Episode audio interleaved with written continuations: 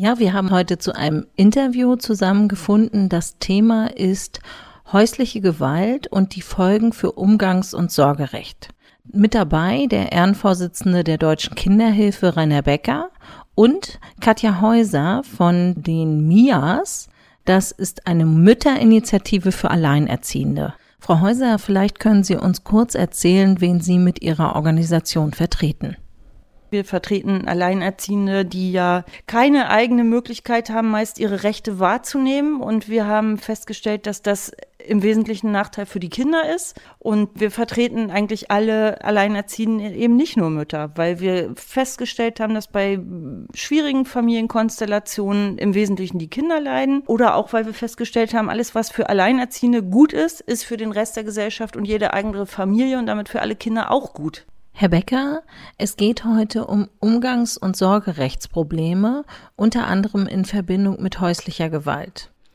Dazu gibt es eine Studie des Kriminologischen Forschungsinstitutes Niedersachsen, kurz KfN, die sich mit Umgangs- und Sorgerechtsfragen auch in Verbindung mit häuslicher Gewalt beschäftigt. Die Deutsche Kinderhilfe hat diese Studie in Auftrag gegeben und finanziert. Herr Becker, Vielleicht können Sie uns in ein paar Stichworten sagen, was die Ergebnisse dieser Studie sind. Die Studie machte deutlich, dass äh, ganz offensichtlich in einer Vielzahl von Fällen Kinder in Fällen von häuslicher Gewalt von den Mitarbeiterinnen und Mitarbeitern der Jugendämter übersehen werden und überhört werden. Es gibt sogar Mitarbeiter von Jugendämtern, die der Meinung sind, dass häusliche Gewalt kein Fall für das Jugendamt sei. Ich frage mich, wo so etwas herkommt, denn Fakt ist, wenn häusliche Gewalt miterlebt wird, dann vermag das die Kinder natürlich ganz erheblich zu verstören.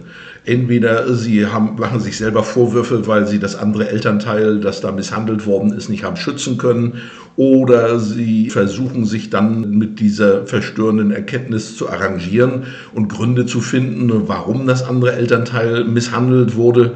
Auf alle Fälle, sage ich ganz deutlich, ist äh, häusliche Gewalt ganz klar eine Eltern-Kind-Entfremdung, die durch den Schläger dann herbeigeführt wird, weil eben das Kind in seinem Verhältnis zur Autorität des anderen Elternteiles ganz empfindlich gestört wird und sich nicht mehr zu orientieren weiß. Ganz deutlich, häusliche Gewalt ist Bindungsintoleranz durch den Schläger und häusliche Gewalt ist Eltern-Kind-Entfremdung. Nach der Erhebung ist es so, dass die befragten Jugendamtsmitarbeiterinnen vornehmlich der Überzeugung waren, dass es nicht Aufgabe des Jugendamtes sei, auf den Entzug des Sorgerechts des gewalttätigen Elternteils hinzuwirken. Ist das auch etwas, was Sie wahrnehmen? Also unser Verein ist äh, eigentlich ja entstanden aus einer Selbsthilfegruppe, einer Online-Selbsthilfegruppe und wir nehmen wahr, dass das Jugendamt völlig überfordert ist, überhaupt Gewaltsituationen in Familien zwischen den Eltern oder gegen die Kinder zu beurteilen. Also wir nehmen eine, eigentlich eine Hilflosigkeit und Unfachlichkeit dort wahr, die immer zum Nachteil der Kinder ist. Deswegen begrüßen wir jede Form von Studie, die sich überhaupt mal damit befasst und einfach diese Sachlage auch versucht wissenschaftlich zu eruieren, weil wir aus betroffenen Kreisen dann natürlich nur empirische Daten haben. Herr Becker, das ist scharfe Kritik an der Fachlichkeit der Jugendämter. Können Sie das bestätigen und haben Sie eine Erklärung für diese Mängel, wenn sie denn bestehen? Die Jugendämter haben natürlich auch ganz erhebliche personelle Probleme. Denn erfahrene Mitarbeiter und gerade bei häuslicher Gewalt braucht man besonders erfahrene Mitarbeiterinnen und Mitarbeiter der Jugendämter, die dort äh, sich dann des Falles annehmen. Die sind oft ausgebrannt und die bemühen sich woanders hinzukommen.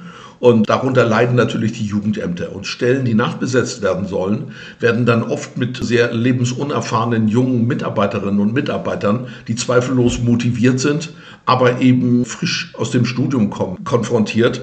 Und das kann so nicht vernünftig laufen. Gleichzeitig beobachte ich mit einer gewissen Sorge, dass es auch Verbände gibt, die bestimmte Denkschemata vorgeben im Rahmen von Fortbildungsveranstaltungen. Manchmal gibt es sogar Menschen, die diese etwas für mich fremde Auffassung vertreten, die sogar an den Hochschulen für die Bachelorstudentinnen und Studenten lehren und diese Thesen verbreiten. Ich sage jetzt mal ganz deutlich, für mich ist eine Eltern-Kind-Entfremdung sicherlich möglich, genauso wie auch Bindungsintoleranz, genauso wie auch versucht wird, Kinder zu manipulieren. Dies aber regelhaft als ein Syndrom, eine Krankheit äh, zu definieren, das ist voll neben der Spur. Und wenn ich dann auch noch höre, dass es darum geht, dass nicht selten gesagt wird, na ja, die Gewalt wurde ja nur gegen das andere Elternteil ausgeübt, nicht gegen die Kinder, also besteht auch gar kein Problem mit den Umgängen, da sage ich, wo sind wir denn? Natürlich besteht ein Problem, weil das Kind komplett vom anderen Elternteil entfremdet wird. Und viele dieser Kinder haben große psychische Auffälligkeiten und das kostet Millionenbeträge, diese Kinder im Laufe ihres weiteren Lebens zu eigenständigen Persönlichkeiten entwickeln zu lassen, die keine Beziehungsprobleme haben. Ein Ergebnis der KfN-Studie ist auch, dass offenbar die Mehrheit der befragten Jugendamtsmitarbeiterinnen begleitetem Umgang entweder nicht zustimmt oder ihn sogar ablehnt. Wie sehen denn in diesem Bereich Ihre Erfahrungen aus, Frau Häuser? Wir kennen ganz wenig Fälle, wo begleitete Umgänge angeordnet werden, weil in vielen Fällen schon die Gewalt gar nicht erst erkannt wird. Und deswegen der Schutz, der ja eigentlich die Idee vom begleiteten Umgang ist, der Schutz des Kindes gar nicht zustande kommt. Es werden quasi unbegleitete Umgänge erzwungen, das manchmal unter dem Argument, wir haben niemanden, der be begleiten kann, aber häufig, weil die Gewalt gar nicht erst erkannt wurde. Anzumerken ist auch, dass es keineswegs ungefährlich ist, Umgang mit dem schlagenden Elternteil zu haben.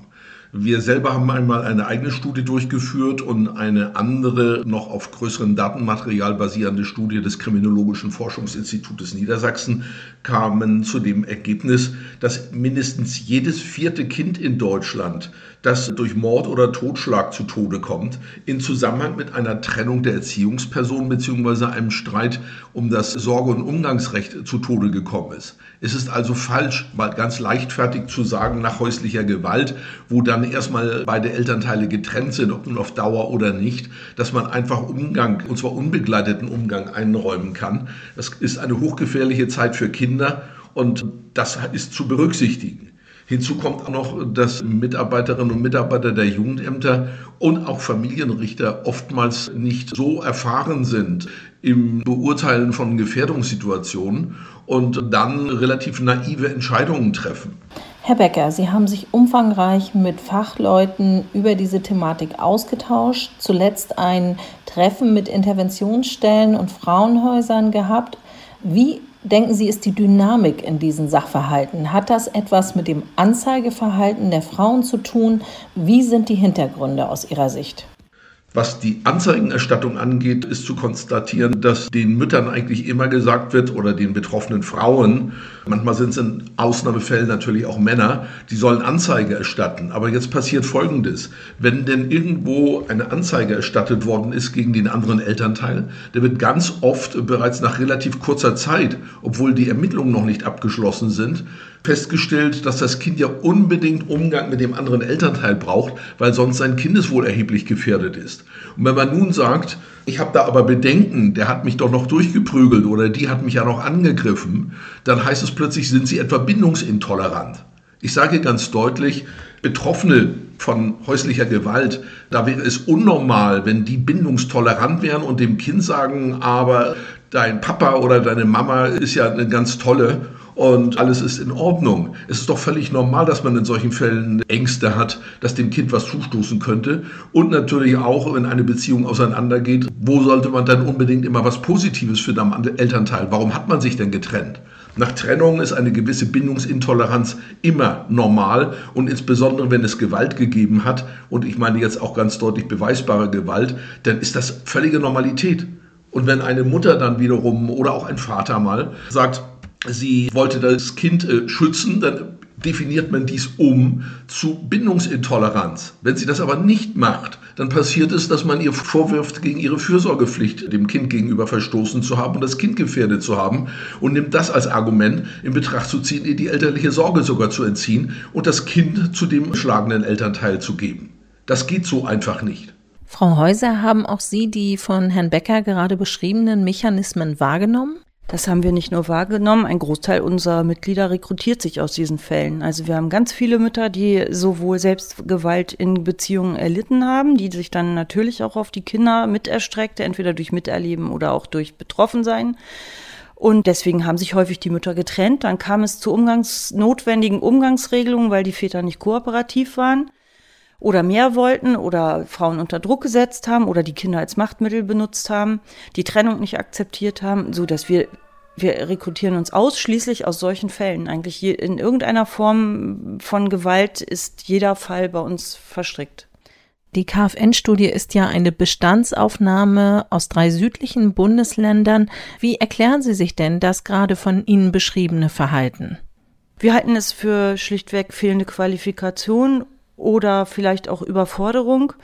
Also für uns ist es leider nicht nachvollziehbar, weil fachliche Erkenntnisse zur Kinderpsychologie und auch zur Gewaltentstehung würden eigentlich immer genau gegenteilige Empfehlungen aus unserer Sicht notwendig machen, als die, die nachher getroffen werden, sowohl durch Jugendämter als auch durch Gerichte, leider.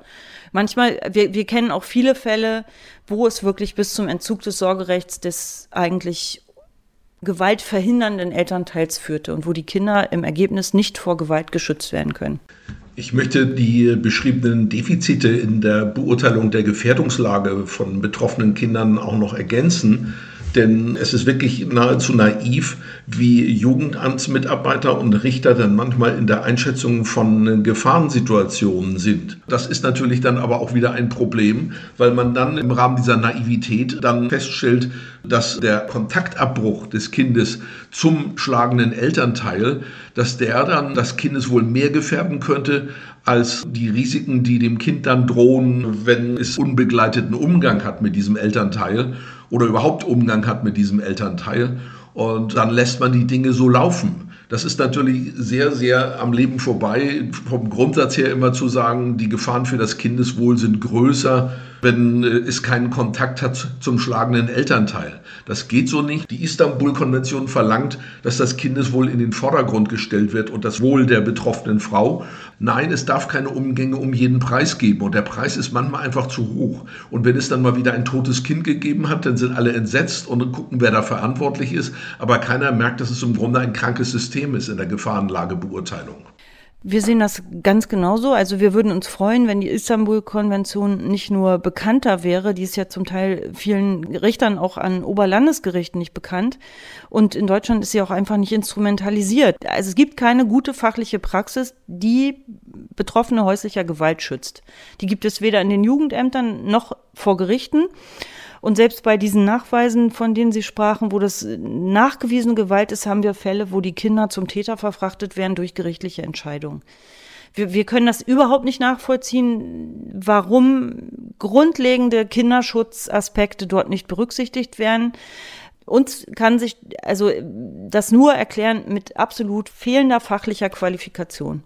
Das Problem der Betroffenen ist oftmals, dass äh, sie, die sie dann die Sorge haben für das Kind, angegriffen werden, indem man ihnen vorhält, das Kind zu manipulieren oder die Unwahrheit zu sagen. Und je mehr sie sich dagegen zur Wehr setzen, desto mehr nimmt man die Art und Weise, wie sie sich zur Wehr setzen oder dass sie sich auch nur zur Wehr setzen, als Anlass dafür zu sagen, sie sind nicht erziehungsfähig, sie sind bindungsintolerant und bei ihnen sind lauter versteckte Aggressionen der Fall. Es geht einfach um gesunden Menschenverstand bei der Bewertung menschlichen Verhaltens und den vermisse ich hier. Eine wichtige Komponente, über die wenig äh, gesprochen wird, es geht ja immer um körperliche Gewalt, aber es ist auch klar benannt in der Istanbul-Konvention psychische Gewalt gegen Kinder. Inwieweit spielt die denn überhaupt eine Rolle nach dem, was Sie wahrnehmen? Wir nehmen in unserem Bereich Familienrecht und auch Strafrecht wahr, dass die psychische Gewalt überhaupt nicht berücksichtigt wird. Das ist äh, nicht belegbar, was Kinder irgendwie erzählen im Familienkreis, wenn dann ein anderes Elternteil wieder vorbringt. Es wird überhaupt nicht ernst genommen und die komplexen Zusammenhänge, in denen Kinder im Alltag leben, die sind von außen nur durch diese Momentaufnahmen mit einzelnen Befragungen im Jugendamt oder vor Gericht komplexe psychische Beeinträchtigungen überhaupt nicht erkennbar. Es wird an dem Tag, stellt sich das Kind, um das möglichst schnell hinter sich zu bringen, möglichst freundlich da oder wird durch einen Elternteil unter Druck gesetzt. Aus unserer Sicht erhält man dort völlig unzutreffende Bilder für die eigentliche Lebensrealität des Kindes. Und schließlich musste ich feststellen, dass die Aussage der UN-Kinderrechtskonvention, dass Kinder und Jugendliche an Dingen, die sie betreffen, altersgemäß intensiv zu beteiligen sind, oftmals durch Familiengerichte und Jugendämter ignoriert werden. Das geht dann so weit, dass die Kinder und Jugendlichen so oft befragt werden, bis sie irgendwann nicht mehr können und irgendwo gar nichts mehr machen, beziehungsweise dann einfach dem fremden Willen nachgeben. Das passt natürlich überhaupt nicht dahin, äh, dass die Jugendämter doch für die Jugendlichen da sein sollen. In einem besonders krassen Fall wurde ein 17-Jähriger, der kurz vor Eintritt der Volljährigkeit war, nochmal durch Polizeibeamte bei seiner Mutter abgeholt, um ihn zu seinem sorgeberechtigten Vater zu bringen, obwohl er dies nicht wollte. Ein paar Wochen später war er wahlberechtigt. Ich frage mich, wie kann man zu solchen Entscheidungen kommen? Zum Schluss würde ich Sie beide bitten, mir nochmal zu sagen, was Sie sich wünschen würden, was in diesen Fällen besser laufen müsste. Wir würden uns wünschen, dass man zuallererst vom Kind aus denkt. Dass man guckt, was ist der eigentliche Anlass, weswegen es zu einer Konfrontation oder, oder Befassung einer Behörde mit einem Kindschaftsfall kommt und dass man zuerst guckt, wie kann ich das Kind schützen vor dem, was da vielleicht passiert ist und immer anzunehmen, dass es passiert ist, bevor man einem Elternteil oder dem Kind unterstellt, dass es nicht passiert ist oder nur erfunden ist. Also uns wäre einfach wichtig, das Kind vor dem Schlimmstmöglichen, was da schon auf dem Tisch liegt, in allererster Linie zu schützen und dann in Ruhe zu recherchieren, was ist wirklich passiert, was können wir für das Kind tun, was können wir für die Eltern tun, Hilfen anzubieten, aber auch wichtig, wirklich den Sachverhalt erst gut ergründen, was liegt dort überhaupt vor. Das vermissen Sie derzeit? Das vermissen wir absolut. Es wird äh, Gewalt immer wieder abgetan, psychische Gewalt wird abgetan, sexualisierte Gewalt wird meist nicht gesehen. Und äh, selbst wenn Hinweise oder auch Nachweise für körperliche Gewalt vorliegen, auch äh, mit Pathologieberichten werden die zum Teil vom Familiengericht nicht anerkannt, wenn Gewalt gegen Kinder stattgefunden hat und die Kinder leben beim Täter. Also wir haben auch für diese Sachen Fälle. Und was uns dafür dringend fehlt, wäre eine Art Ombudschaft oder eine Kontrolle von außen, an die sich auch Betroffene wenden können, ohne noch weiter in Konflikt mit denen sie jetzt schon falsch beurteilt habenden Behörden zu kommen. Ist das ein Problem, die fehlende Aufsicht auch im Jugendamtsbereich? Wir sehen das als Riesenproblem. Es gibt keine Fachaufsicht, es gibt keine Fachstandards. Jeder Einzelfall sollte eigentlich ja nach seinen eigenen Kriterien beurteilt werden, nach seinen Besonderheiten. Das führt aus unserer Sicht auch dazu, dass diese Einzelfallbetrachtung auch als Ausrede für nicht systematisches Arbeiten genutzt wird. Dass wesentliche Kinderschutzstandards einfach nicht eingehalten werden, dass schlecht dokumentiert wird, dass auch schlechte Supervisionen stattfinden und einfach im Ergebnis der Einzelfall dann eben nicht fachlich bearbeitet wird, sondern aus einem allgemein Bauchgefühl heraus beurteilt wird, weil jetzt einem das eine oder andere Elternteil gut gefällt oder der Eindruck vom Kind im ersten Moment gut oder schlecht ist, dass das alles ja sehr, sehr subjektiv abläuft. Das ist was, was uns unglaublich zu schaffen macht und was auch durch Eigendokumentation oder in laufenden Verfahren schlecht wieder aufzuwickeln ist, weil, und da wäre eine Fachaufsicht, die nach klaren Fachkriterien auch Fälle prüft, eine große Hilfe. Und ich wünsche mir weniger Naivität bei der Einschätzung von Gefahren, einen Vorrang des Gewaltschutzes für Kinder und ein Ende von Experimenten mit Kindern, ob Umgang mit einer äh, Person gut geht oder nicht. Und vor allen Dingen, ich wünsche mir mehr Haltung. Vielen Dank, Frau Häuser, vielen Dank, Herr Becker, für dieses Gespräch.